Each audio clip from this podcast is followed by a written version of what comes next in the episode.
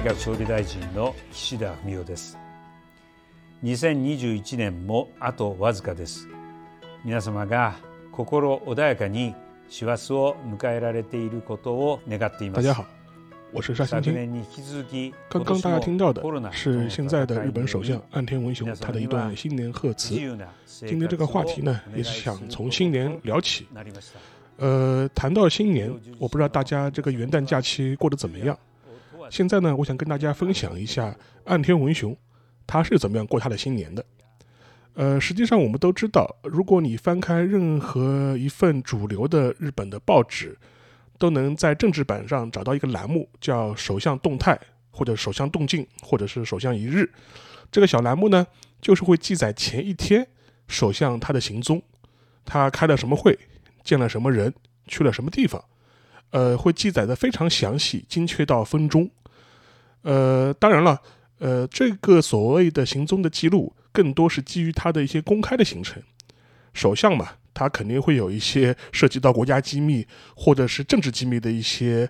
呃行动，或者是一些会议，或者要秘密见一些人。像这些东西呢，呃，有可能我们不能从这个呃首相动态上面能够呃查知。不过呢，呃，通过这样一个公开行程的记录呢，我们也能发现他今天大概去了什么地方，呃，大致见过哪些人，可以做出一个非常有意思的统计。然后呢，我也是是去看了一下岸田文雄本人他在元旦的三天假期里面他干了什么。我也拿想把这个呃很 很有意思的一个插曲拿出来跟大家做个分享，看看我们岸田首相他是怎么样过他的元旦假期的。呃，实际上面在年底这段时间呢，岸田还是比较忙碌的。呃，因为到今年初，也就是二一年底这一段时间的时候，呃，实际上岸田文雄的内阁大概发足了大概三个月左右的时间了。这三个月的时呃时间内，呃，他也经历了国务院国务的选举，然后也是非常呃幸运的获得了胜利，而且不光是获得了胜利，而且是获得了一个对他最有利的一个政治的一个态势。怎么说呢？一方面，呃，自民党保住了执政地位，没有丢掉太多的议席；另外一方面，有一些党内的大佬在选举中翻了跟头，例如甘利明，我们前面的节目也聊到过。呃，所以说呢，他似乎有了更多像党内的一些传统大佬，呃，或者是一些传统派系，哎，叫板的底气。自己的执政呢，似乎腰板也更硬了一点。所以说，在今年年底的时候呢，呃，他也在某些场合，哎，对我们的 前总理安倍首相呢，前首相就说发难。就举个例子，就比如说他在十二月下旬的时候，在国会的公开讨论中呢，也是公开提及，他要在在二二年的三月前，呃，销毁所有积存的所谓的安倍口罩。因为我们都记得去年的时候，安倍晋三他为了应付所谓的口罩危机啊，推出过所谓的安倍口罩。结果这个口罩呢，尺寸也做得非常尴尬，呃，也很不受人待见。现在呢，就是说是日本国内的防疫物资相对来说还是比较正常的，这些口罩呢就积压了。香多多的口罩呢是库是堆在库堆在仓库里面，无没人没人去使用，所以说呢，这个场景呢是非常尴尬的。然后岸田呢也是在国会辩论当中呢公开说，他要去组织力量去销毁这批口罩，因为他觉得积存的成本其实更更大，非常得不偿失。但是呢，日本舆论也分析他，你这样一种行为无疑是在打安倍的脸嘛。但似乎我们岸田文雄同志啊，他也不是很在意这个事情，也就很大大咧大大咧咧咧就说了。呃，甚至就是当记者问到这些问题的时候，他也觉得，这有什么关系呢？对吧？呃，所以说也能看出来，就是岸田本人他在年底这个时间段的时候，他也很忙碌的，希望能够通过某一些小的一些手段去清算一些前任留下的一些历史的包袱。呃，然后回到我们的首相动态或者是首相一日，呃，从这些小栏目当中，我们能看出他是怎么样过年底的。呃，首先是在十二月的三十号说起吧，三十号，他这一天都是在自己的首相官邸里度过的。呃，嗯，根据首相动态上显示的信息，他没有离开过我官邸。呃，实际上官邸这个话题呢，也值得一说啊，因为非常有意思。日本首相官邸，呃，这样一个 呃公共的或者是一个国家提供的这样一个公馆，实际上很长一段时间是受冷遇的。无论是前首相菅义伟还是安倍晋三，似乎都不太愿意在这个官邸里面生活起居。呃，传说是因为风水不好。为什么呢？因为这个官指官官邸是一个非常历史悠久的建筑，在二战之前就被作为首相的官邸来使用。当中呢，也发生过一些比较血腥的历史事事件了，就比如说，呃，一九三六年发生的二二六事变，在这在这个事件当中呢，就是说是当时的所谓黄道派的军官发动了呃武装的叛乱，然后想来刺杀总理，然后刺杀一些其他大臣。然后当时在这个官邸里面也发生过枪战，导致一些守卫的警察的死亡。呃，所以说在此之后就一直传说这个官邸，呃，风水很不好，呃，阴气很重啊，时不时还能看到过这些亡者的幽灵在走廊里回荡。所以说很多首相都不太希望在这官邸里面生活起居，觉得不太吉利。呃，之前的菅义伟。呃，他在担任首相的这一年当中呢，实际上都没有在官邸里居住过，都是居住在他的呃国呃就是国会议员的他的宿舍宿舍里，在东京的宿舍里面度过的。呃，但是这样一种嗯处理方式呢，也会招致很多人的批评，因为很多的日本的一些政治家或者是一些政客。尤其是在野党的，他就会批评，嗯，当时很多自民党的首相不愿意在官邸里，呃，生活起居的这样一种嗯方式吧？为什么呢？因为如果你不在官邸里面居住的话，如果出现一些国家紧急事态，或者是天灾人祸了，啊，非或者是一些非常紧急的事态需要呃首相紧急处理的话，首相就要从他的呃住处赶到官邸。或者是赶到相关的一些临时的一些指挥所来处理这些问题，有可能会耽误时间，拖慢呃处理决策的一些节奏。尤其是类似于像三幺幺这样的大地震，如果发生的话，那有可能会产生一些非常不好的一些影响。因为现在首相的住处未必是一个非常合适进行。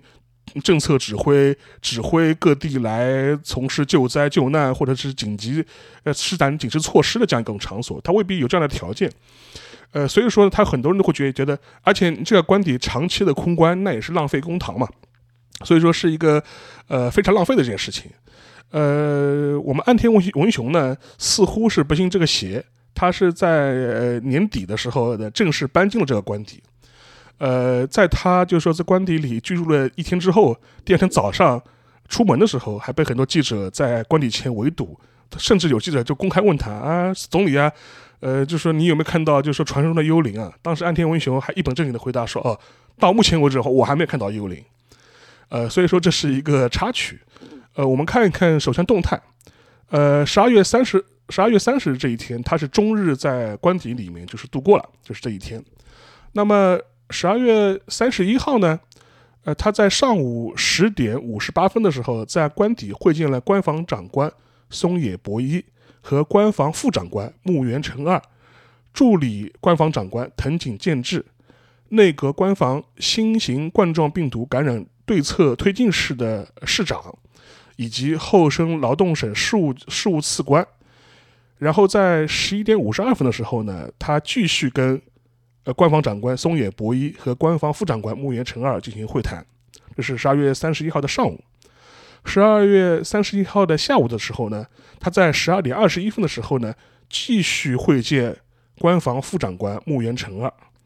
呃，在这一点的话，我可以跟大家稍微提一提。呃，我们都知道，呃，日本总理府或者是首相官邸里面的呃所谓的官方长官。是一个类似于首相官邸或者是内阁府大管家的这样一个角色，呃，所以说他有的时候会扮演着一个议程制定者的一个重要的角色，很多时候呢都被认为是首相的亲近的心腹吧，或者是重要的一个阁僚。但是在岸田文雄的内阁当中呢，这个情况呢非常的特殊，因为现任的内阁官房长官松野博一，他实际上并不是来自于安田自己的派系。而是他，他是属于现在的安倍派的，是是有这么一个政治背景，反倒是官房副长官木原诚二才被视为是安，就是岸田文雄的最亲近的幕僚。实际上面，嗯，很多外界的分析都指出，呃，岸田文雄很多的他的施政口号，类似所谓的什么新新资本主义这样的口号和一些相关的政策，都是由木原成二一手制定的。而木原成二这个人呢，目前也是岸田派内被寄予厚望的政治的新星吧，因为他是我记得他是一九七零年左右出生的，所以说还是正值的一个政治生涯的壮年。呃，当然了，呃，最近他也有一些相关的绯闻，呃，被日本的八卦媒体爆出来，就是很多有有人指责他，呃，在外有私生子，然后这当然这是一个政坛的八卦。但无论怎么样，木原成二在安在安田文雄内阁当中的地位非常的重要，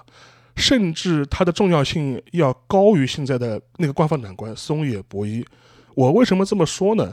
呃，因为如果我们去看所谓首相动态或首相一日的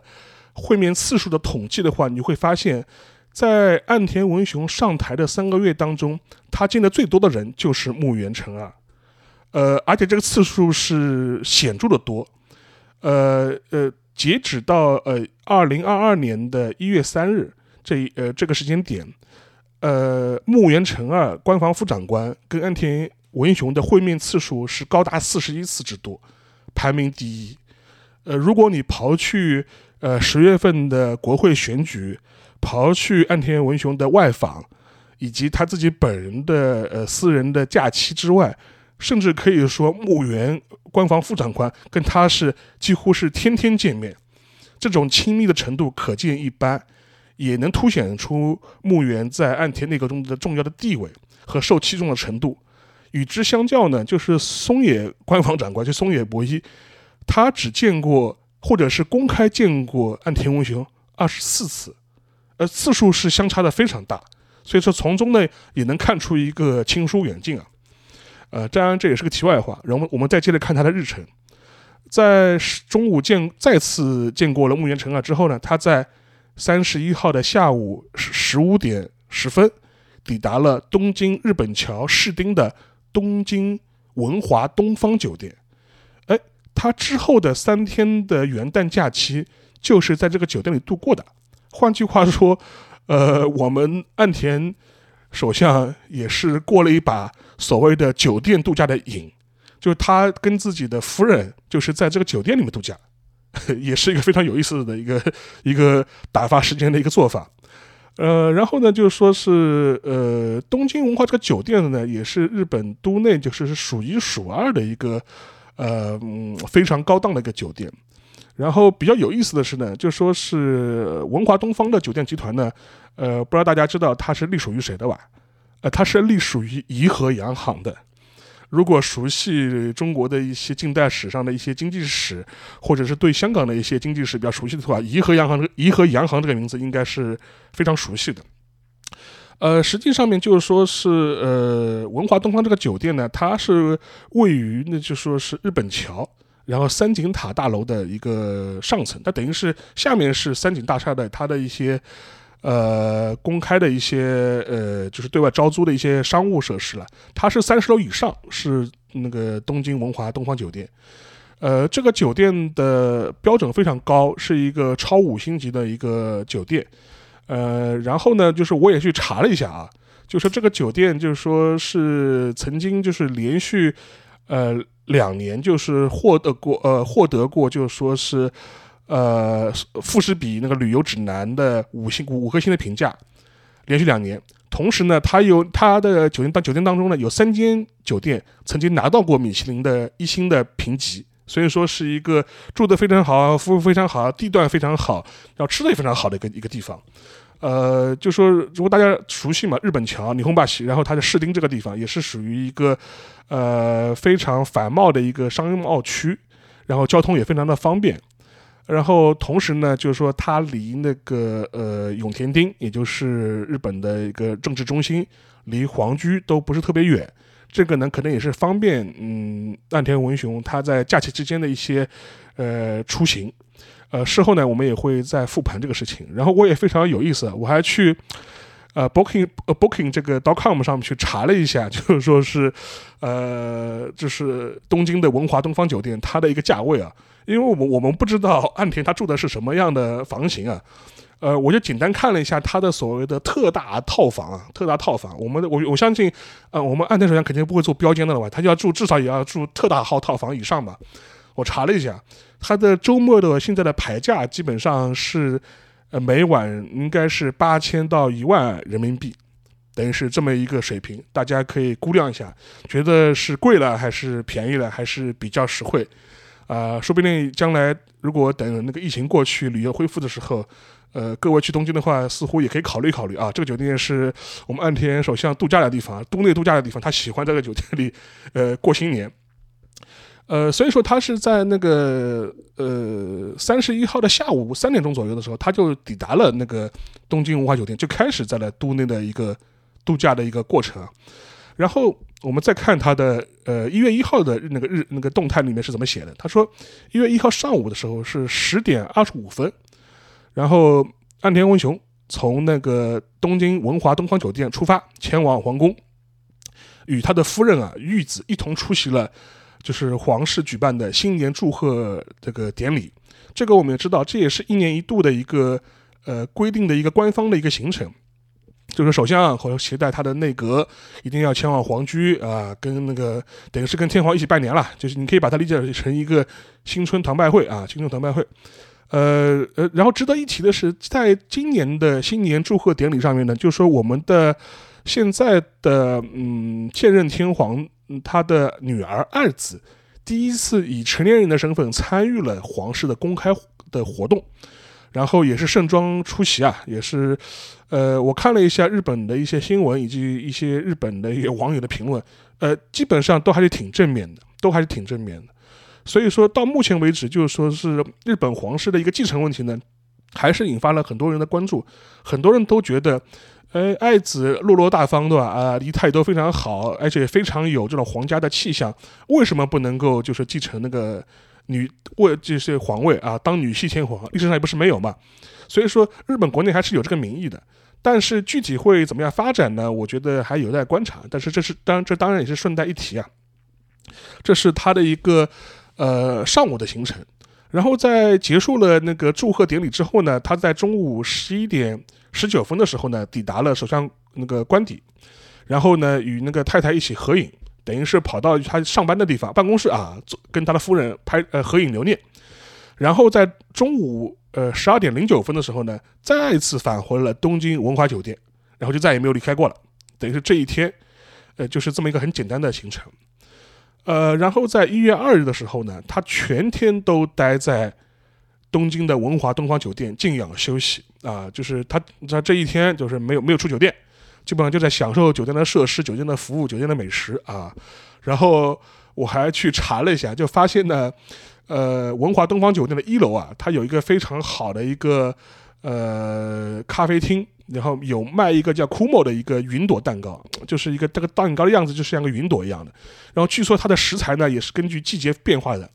呃，每天只限量销售二十到三十个，所以我也不知道我们岸田那个总理啊，就是两这二号就一天都没出门啊，是不是有没有打这卡的？自己不好意思去这个甜品店打卡嘛，肯定叫 room service 送上来的，这个应该啊应该会有吧啊，这这么有名的，连中国人都知道的。我看到我看到小红书上有人提这个事情嘛，这这是一个网红的一个打卡点啊，不知道我们呃岸田手上有没有打卡？啊，这然后这是二号，我们再看一月三号他干嘛了？一月三号十一点上午十一点二十一分，从静养休息的呃那个东方文化酒店离开了啊，返回了官邸啊。他在那个官邸的啊两呃三天两夜的这样一个基本那个行程啊，就是告一段落，返回回去上班了。然后在下午十六点五十九分的时候呢，会见了厚生劳动相后藤茂之。那呃，官房长官松野博一，官房副长官木原成二，你看啊，木原官副长官又来了啊，然后以及机器人人烟也是官房副长官，立身俊一也是官房副长官，经济再呃经济再生担当相山际大之郎，以及推进疫苗竞争担当相绝内昭子，呃以及其他的一些后生省的官僚，然后在那个呃三点呃，我就是呃不好意思，是在十五点零三分的时候呢，呃会见了助理官方长官藤井健治、内阁官房新型冠状病毒啊感染对策推进室的室长破井正生加入了相关的会谈。然后这是他一天的一个工作的一个一一个行程安排啊。呃，所以说呢，我们可以看到，就是他是怎么样过他的新年的啊？就是说，基本上除了就是说是当中啊，在一月一号啊上午去黄区打了个卡啊，参加了一个庆祝仪式之外，哎，这两天基本上都是在那个酒店里度过的。所以我们也看得出来，岸田也是非常懂得劳逸结合啊，这这会享受的是会享受。我出不了东京对吧？我但我在东京都内度假，酒店度假。当然，这是一个表面上的一个公开的行程安排啊，当中也不排除他在酒店内是不是不是秘密接见了过一些相关的一些人士啊，以及在那在以以至于在这个公开的动态上面不会反映出来。事实事实事实上面，呃，在他的一些前任的任内也发生过利用酒店这样的平台去见一些呃。平时不方便见的一些人士的一些行为，也不是没有发生过。当然这是后话了，我们至少我们现在也无法无从得知。但是从中呢，我们能看出来，就岸田文雄他是怎么样过这个新年的。然后呢，就是说也是通过对首相动态的这样一个解读。然后对他的行程呢，就是有了一个大致的了解。然后顺带一提啊，就是我前面提过，日本任何一个主流的报纸或者相关媒体，都有这样一个首相动态或首相一日的这样一个栏目。这样一个栏目呢，实际上是最早是从二十世纪六十年代池田勇人内阁开始的。然后呢，在此之后呢，就就延为了惯例，基本上是每任首相、每任总理都会有这样一个小小栏目。呃，从中呢，我们也能够总结出一些很多的细节。我前面提过，呃，通过他会见次数的统计，我们能发现，哎，他似乎见的最多的是他的呃官房副长官木原成二，也是他最接近的一个政治幕僚。日本的媒体甚至把他称为啊，就是岸田内阁的军师啊，或者是岸田阵营的军师军师啊。呃，然后我们还可以正好就是趁这个机会再捋一下，除了他之外，他还见过谁？哪些人次数最多？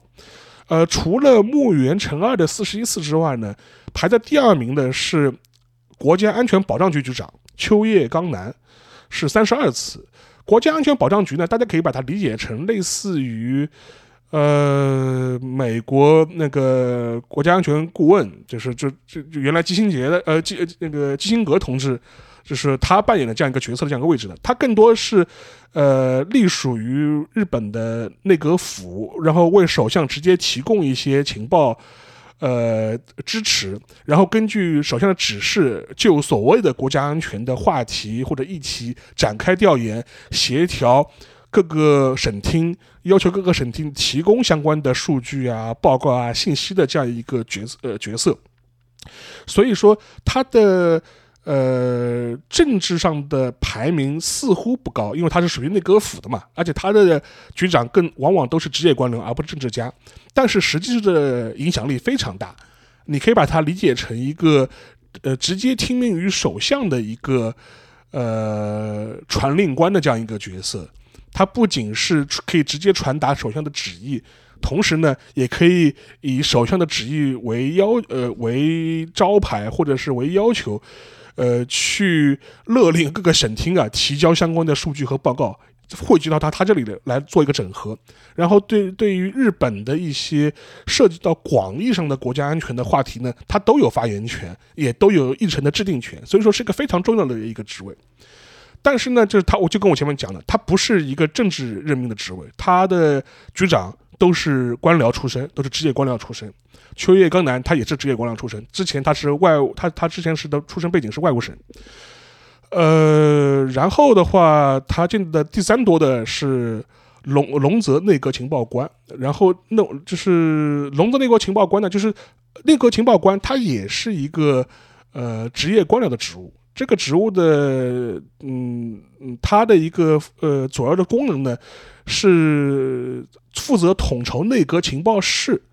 呃，帮助首相去汇总各色各样的情报，或者信息吧，就是你我们讲的中性一点，这或者信息，所以说也是一个直接听命于首相本人的一个职业官僚或者是一个高级的官僚，呃，所以说他也是无关涉政治的，呃，所以说我们就可以发现这样一个排名就非常有意思了，就是他进的最多的三个人，一个是他的军师，一个是。呃呃，内阁的呃国安局的保障国国家安全保障局的局长是个职业官僚，然后内阁情报官也是个职业官僚。换句话说，他反倒是跟自己的大臣阁僚见面的次数并不多，并不多。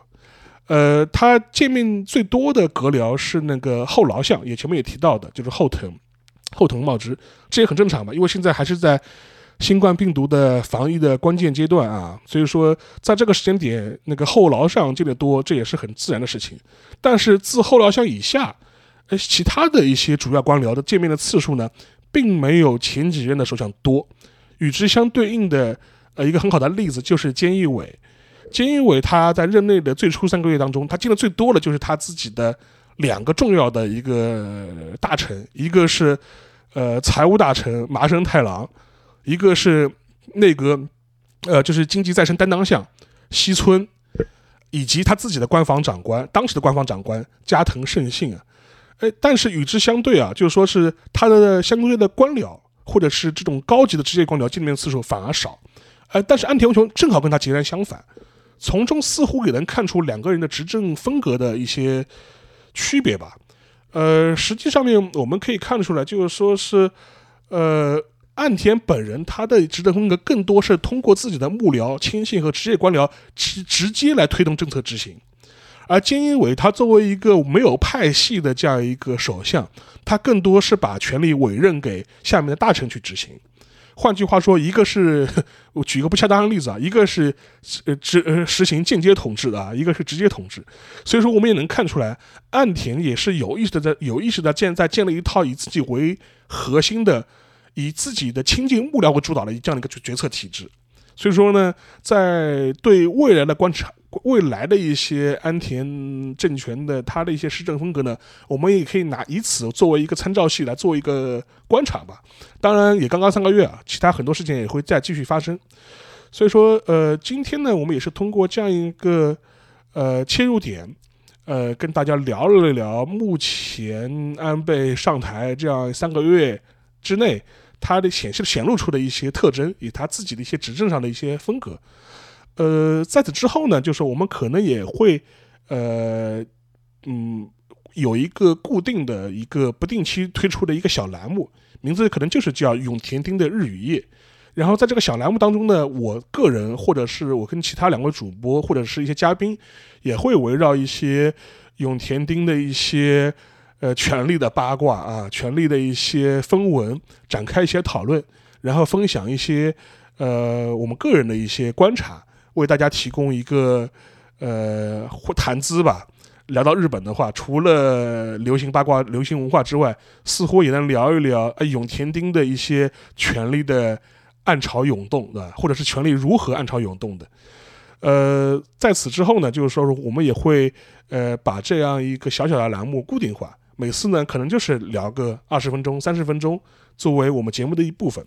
也希望大家能够多多的支持，好吧？谢谢大家。啊，大家好，欢迎收听本周的东亚观察局，我是小星。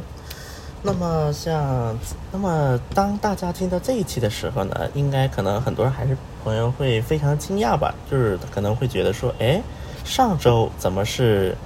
散？这上周已经是单独录的了，怎么这周还是单独录的呢？那么首先，无论如何呢，也无论如何，还是给各位听众朋友们首先说一声不好意思啊，因为像一方面我也好，包括像沙老师、黄老师也好，那么这一周呢也都是有一些安排，尤其这一周又作为新年的第一周啊，那么大家也有很多的活动，所以说呢，可能也。因为我也看到了，在很多朋友们的小宇宙上的评论啊，大家很多人还是期望说我们能够重新聚首，去一起进行一个录制。那么，但是由于一些客观条件原因，那么这一周呢，还是像上周一样，会以一个采取录音的方式啊来进行。那么像我记得上周节目出来之后呢，有一些朋友们的一个反馈呢，就是说，觉得说就是嘉宾就是也就是我们几个主播之间的一个联动可能是相对少了一些。所以这周呢，我跟像沙老师、黄老师呢也讨论了一下，比如说录什么内容。那么黄，那么沙老师呢，是沙老师提出来的，在那个一见倾心三人组这个群里面就提到说，说可以讲一讲，就是那个岸田文雄，就是日本的新首相，他如何度过新年，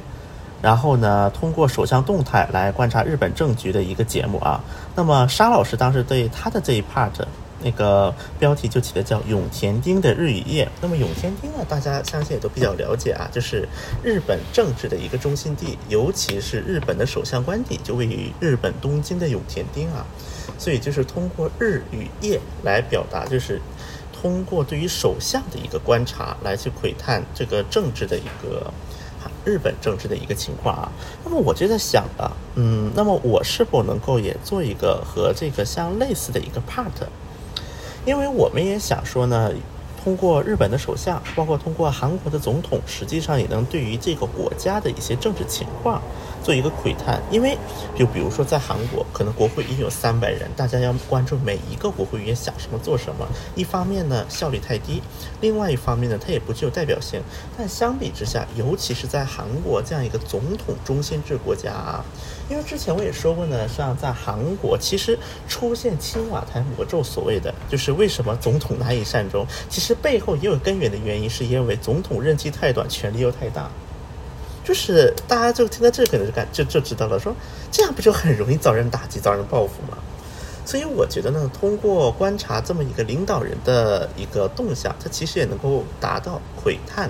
政治的这么一个目的啊。然后呢，我想了一下，那么叫我这个 part 叫什么标题呢？后来这一点呢，也要感谢黄立俊老师，他呢给了一个很好的一个建议，叫做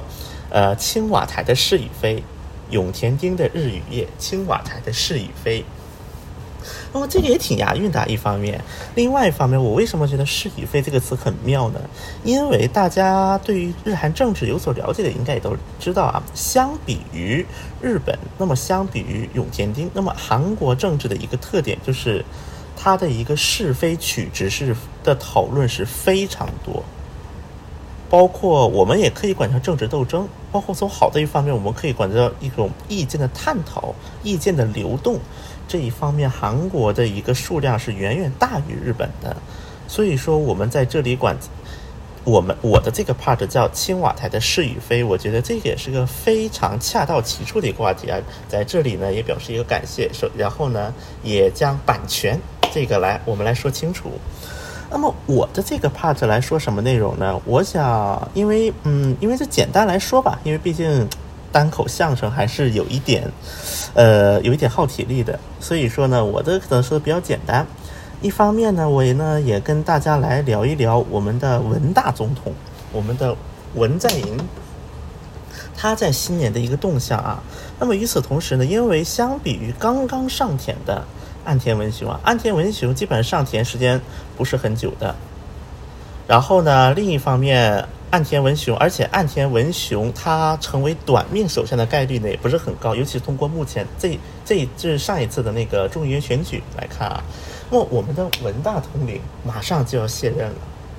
就就算他不是被弹劾，是正常的卸任，也只剩最后四个月了。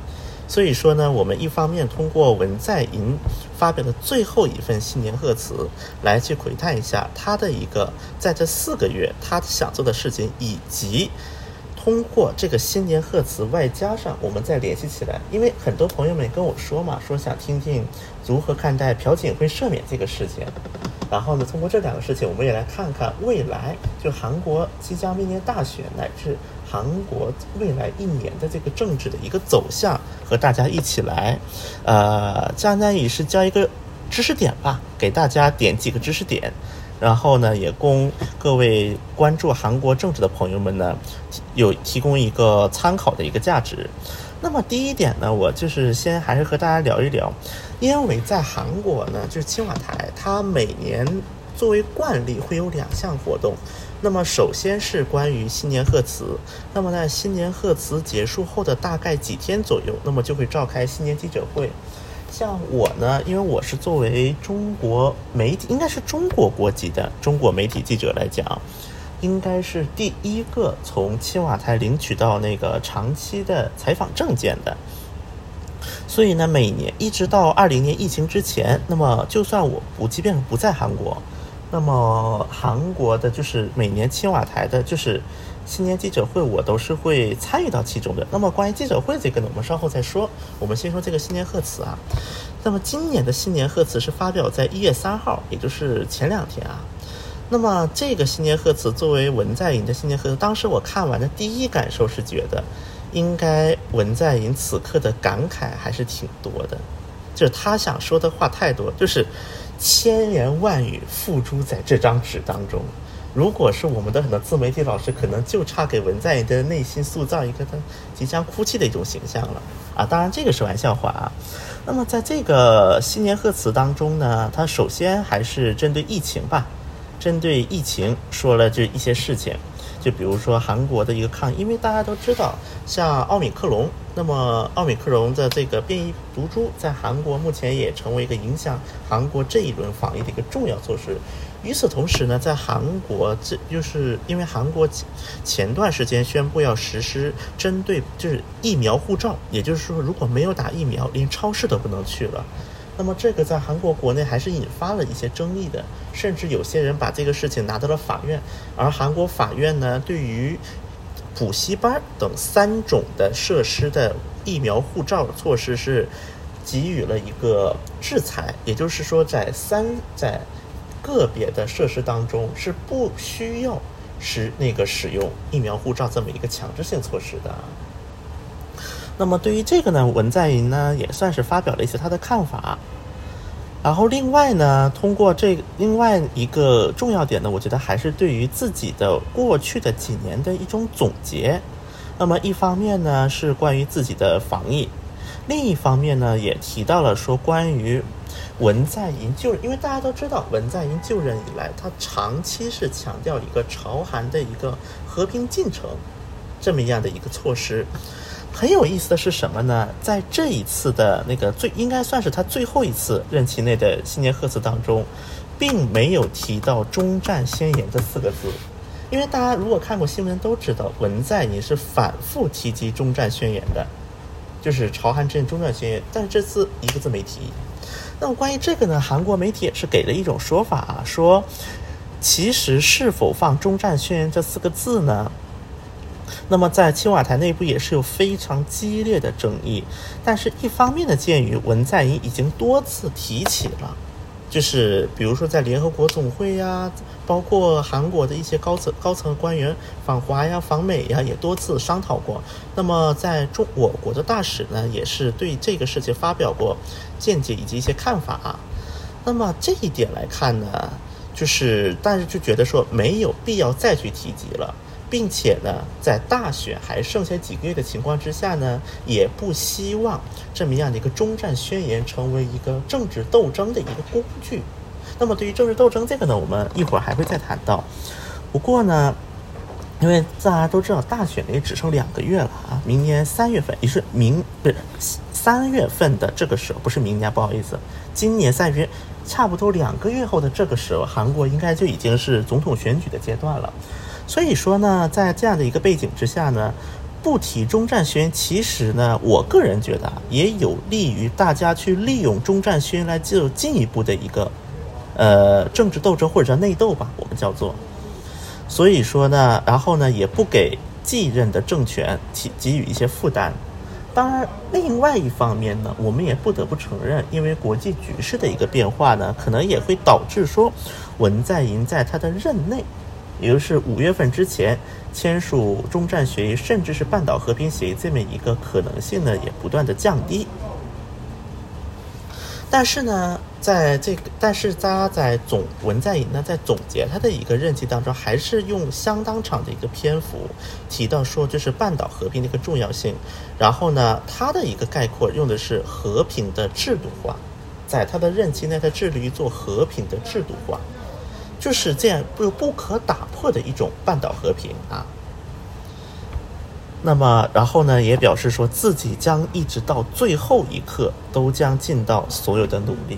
那么，对于很多自媒体老师们来讲，嗯，一个泪点又来了啊，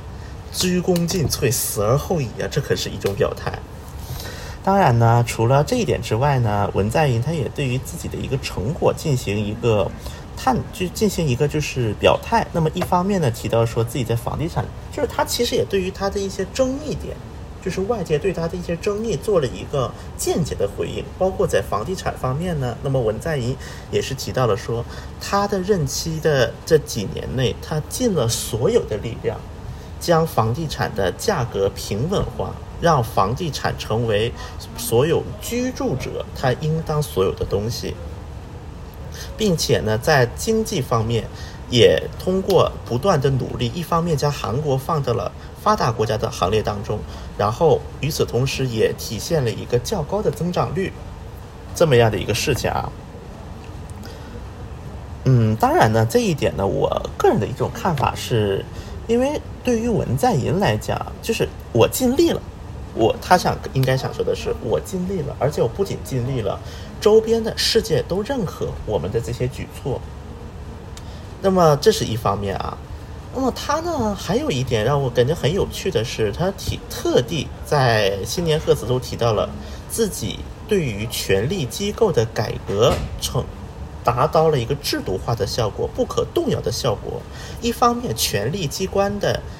壁垒越来越低，民众的参与越来越活跃。那么这一点呢，相信我觉得跟尹锡悦，也就是检察院改革这个事情呢，有很大的一个密切的关联，并且特。用一个篇幅，整个篇幅来强调权力机关的壁垒不断的降低，民众的参与不断的活跃。这实际上我觉得也是对于尹锡悦以及以尹锡悦代表的一个检察院势力的一种牵制，并且他还提到说制度化。那么制度化这个含义其实也很简单，就是说不是因为你是下一任换个总统，这个制度就能够被打破、被减缓、被消灭掉。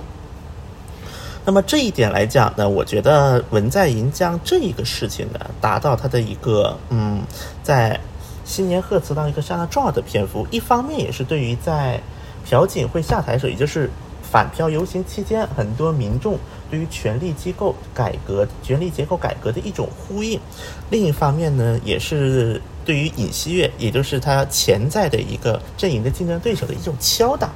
给我是这么一种感受啊。那么对于下一任的总统选举呢，文在寅是有这么一个表态，说呢，我希望下下一届总统选举不是一个敌对、憎恨、分裂的选举，而是希望选举的选举各方能够倾听国民的愿望，成为一个能够使韩国民众团结的选举。那么这一点我觉得也很有意思啊。因为大家都知道呢，就是前段时间韩国的总统选举也是非常热闹，真的是非常热闹，而且相互攻击达到了一种新高度。甚至我们在节目也提过，之前说韩国这一届的总统选举应该是历史上好感度最低的一场选举，最内卷的一场选举。我相信文在寅的这种表态呢，它实际上也是一种喊话，一种喊话的成分在里面啊。尤其呢，我们还能够看到的是，文在寅在他讲他的一个政策，他的一个根基，好几次提到“制度化”这个词。那么我相信呢，这个其结合我们后面的这个对于总统选举个表态，应该也是一种托付的概念，就是说我已经为了韩国的下一步发展，在 A、B、C、D、E、F、G 这些方面。做了一些制度化的第一步，希望你们下一任总统不要去，就是不要去破坏这个成来之不易的成果，而是要去维护它、拥护它，使它走得更远、更高。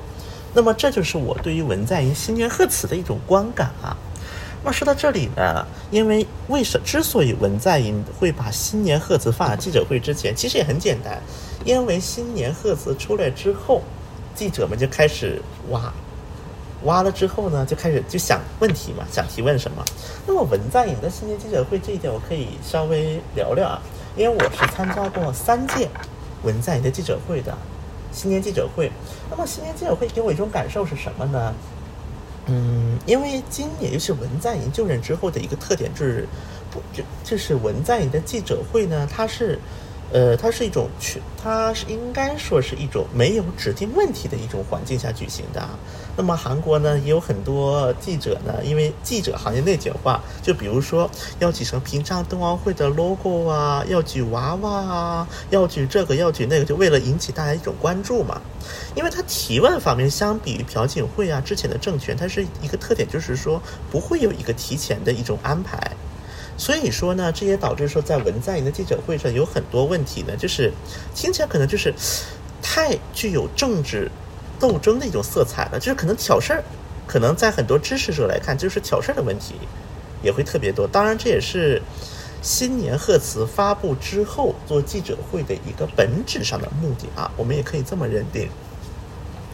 那么说到文在寅呢，我们就不得不说到，嗯，我们的朴大总统朴槿惠。刚才我们说到了，因为在文在寅的新年贺词当中是提过二十多次团结，或者是以团结类似这样一个词汇的。而文在寅在释放朴槿惠的过程当中呢，他也提到了一个词叫团结，叫民众的团结，成为了赦免朴槿惠的一个最主要原因。当然，对于朴槿惠这个弹劾本身呢，因为我在这里一个是时间问题。另外一个也是因为是我们这一期呢，主要讲是青瓦台，所以我们不多评论。但是我们可以聊的一个点就是说，朴槿惠的赦免到底会对三月份的大选产生一个什么样的作用？包括在现在的韩国政界呢，对于朴槿惠这个人，他到底能够有多大的一个政治能量，有多大的一个号召力，也有很多的一种议论啊。那么说到大选呢，我们也接着聊到说，目前韩国大选一个局势。那么我们现在我录制是一月六号，因为就明天就出了嘛。以今天的一个局势来看呢，呃，目前的在野党，也就是国民力量党阵营呢，出现了一个比较大规模的一个分裂，应该说是一个墙倒众人推的一种景象了啊。一方面呢，很多极端右翼，甚至是一些亲票人士，认为尹锡悦不够正统。因为我们也知道，尹锡悦作为检察官出身，他不仅是文在寅政府期间担任检察官，而且他是曾经让文在让尹锡悦进入，不是让朴槿惠进入监狱的罪魁祸，也就是他们看来的罪魁祸首之一啊。甚至朴槿惠因健康原因申请保释的时候，是尹锡悦亲手把他驳回的。所以我们也就不难理解，很多真正意义上的亲票人士对于尹锡悦的一个反感也是比较高的。当然呢，尹锡悦出现了这么一个困局呢，朴槿惠也是其中原因之一。而且我也通过韩国媒体的一些报道了解到呢，朴槿惠会在二月份出狱之后，他对于民众发表他的一些看法与见解。那么我觉得这个就很有意思。在这个场合，朴槿惠会不会发表一些见解，以及朴槿惠说的这些话，到底会不会对未来的一个韩国大选局势产生一个影响？尤其是对于很多右派，右派当中，尤其是一些对朴槿惠怀有同情心的一些右派的一个票型。那么，我觉得这个也是值得关注一点，因为从目前来看呢，韩国大选的一个现在的一个竞争趋势态势来看。并没有说任何一个候选人能够占到一个绝对性的优势的一种状态。当然，我们联系到刚才的新年贺词呢，我们也不难理解文在寅他为什么一再说制度化，一再说要团结、要希望，其实也是他的一种焦虑所在啊。我个人也是有这么一个看法，就是觉得文在寅希望他的这些成果能够在下一周的无论是谁都能够得的一种继承。另外一方面，这也是源于，无论是执政阵营的李在明也好，反对阵营尹锡悦也好，在目前的韩国这个总统选举的一个阵营来看，并没有一个算得上能够与文在寅政治理想相同，或者是政治倾向完全类似的一类人的出现。那么，这可能也是使文在寅在他的新年贺词当中体现这么多这一类词语的一个很重要的原因之一啊。那么再说到说未来的一个关注点，那么当然韩国大选呢是三月初，那么也快了。一方面呢，尹锡悦就大家看的新闻呢都知道，目前呢尹锡悦已经，尹锡悦的阵营几乎是进入了一种瘫痪状态、瘫痪重组状态。那么第一方面，尹锡悦的这个竞选阵营它是否能够重组？那么这只是一方面啊。当然，韩国的很多中间派民众对于尹锡悦产生反感呢，也有两个原因。第一个是因为尹锡悦呢，他在一些政经济方面，他的一些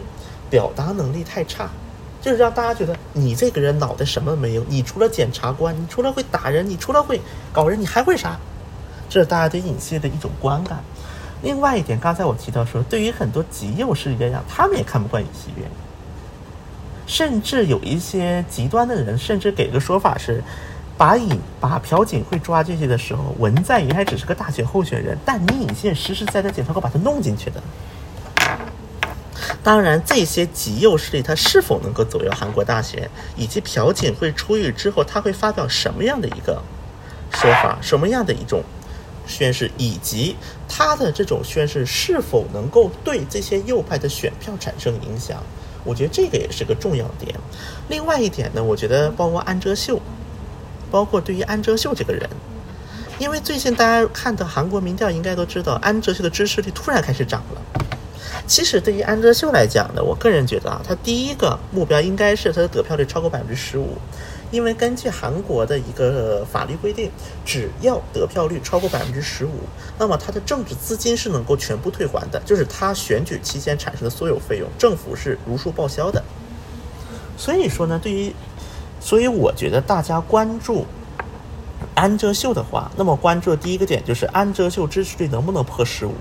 如果破了十五之后。那么我相信，无论是对于尹锡悦阵营、安哲秀阵营，还是对于很多右派潜在的右派选民来讲，他们就要开始考虑是否有两个候选人合并了。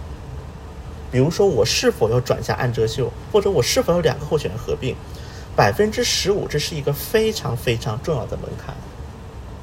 目前已经是有民调是说突破百突破百分之十了啊！包括韩国的一些民调机构，据我了解，也开始统计，就是两个候选人。合并之后的一个情况，当然目前的结果呢还没有出来，所以说我们这一点呢也可以继续观望一下。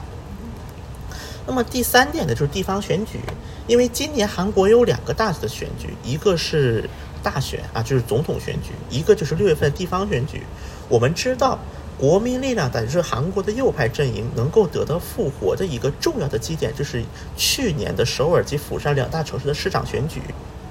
发生了一个翻盘，尤其是依靠很多年轻人的选票发生，年轻右派的选票发生了翻转。那么在目前的局势来看，即便是大选李在明能够，就如果是就算啊，比如说李在明胜出了，或者是尹锡胜出，或者任何人胜出，但是地方选举的一个结果呢，也会影响到接下来，也就是说二二年的下半年，韩国的一个整体的政治走向以及政治形势。我觉得这个选举结果也是一个非常重要的点，至少它能够体现说，在地方的很多基层民心的一个转向，以及未来，那么比如说民主党也好，比如说国民力量党也好，他们采取的一些选举战略、选举模式。我觉得这也是一个很好的一个前，这很好一个对下一届选举，对再下一届什么议员选举啊这些的一个前哨战的一种概念在里面。所以我觉得说呢，嗯，刚才跟大家提到的几点，我觉得这几点呢，可以在二零二二年上半年，大家对于韩国政治关注的朋友们呢，可以关注的一点。最后呢，我也再简单的讲讲啊，就是对于韩国的一个大选的一个。前也不叫前瞻吧，我觉得说前瞻有点过了，就是一种观察。因为最近呢，大家能够，大家很多朋友呢就喜欢问说：“哎，尹锡悦这是怎么了？尹锡悦怎么突然掉的这么厉害？”那么对于那么像这一点呢，其实像黄老师啊、沙老师在之前节目也是一个非常简短的一种评判，就是说，检察官出身，相当于是检察官出身外。导致他的一个自己没有自己的政治势力，听起来这个很好啊，说没有自己的政治势力，就像当年朴槿惠说嘛，我没有什么亲信，我也没有儿子女，我就为了国家。但是在韩国的这样一个政治体系当中，就会导致一个问题，就是自己身边没有自己的势力，没有自己信得过的人，没有能够与自己共享自己价值观的人，就会导致周边会有很多奇奇怪怪的人开始都会贴上来。甚至是这奇奇怪怪的人内部再产生内讧，会导致不仅是尹锡悦自己发声的机会被剥夺，甚至消失。所以说，我觉得尹锡悦目前面临的一种所谓的困境，其实和这个呢关系也特别大。包括他在外交方面啊，也是说了很多争议的一些语言，包括什么啊，中国不喜欢韩国，韩国也不喜欢中国，所以说啊，就等等这些言论啊。但我觉得这个言论呢，其实跟大家如果看韩国的一些个别的门户网站，一些反华的网友们，他们的逻辑可能跟这个是一模一样的。所以当时我呢，也在微博上给尹锡起了个外号，叫“键盘侠治国”。这这已经是超越了我们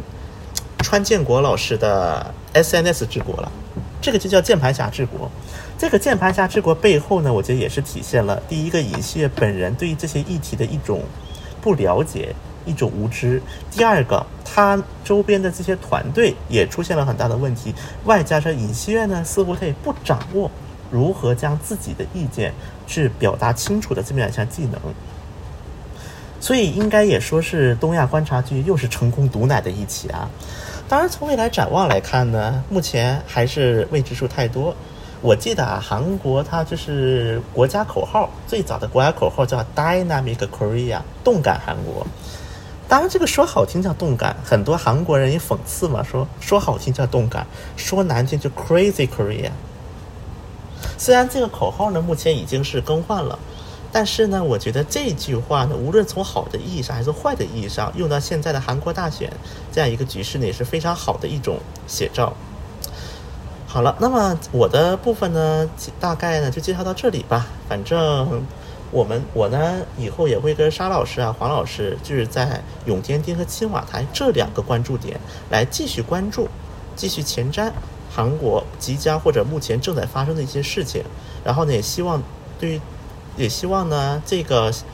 播客中的播客小专题呢，能够给大家了解韩国政治、了解日本政治呢，提供更更新的一种角度以及更新的一个方向。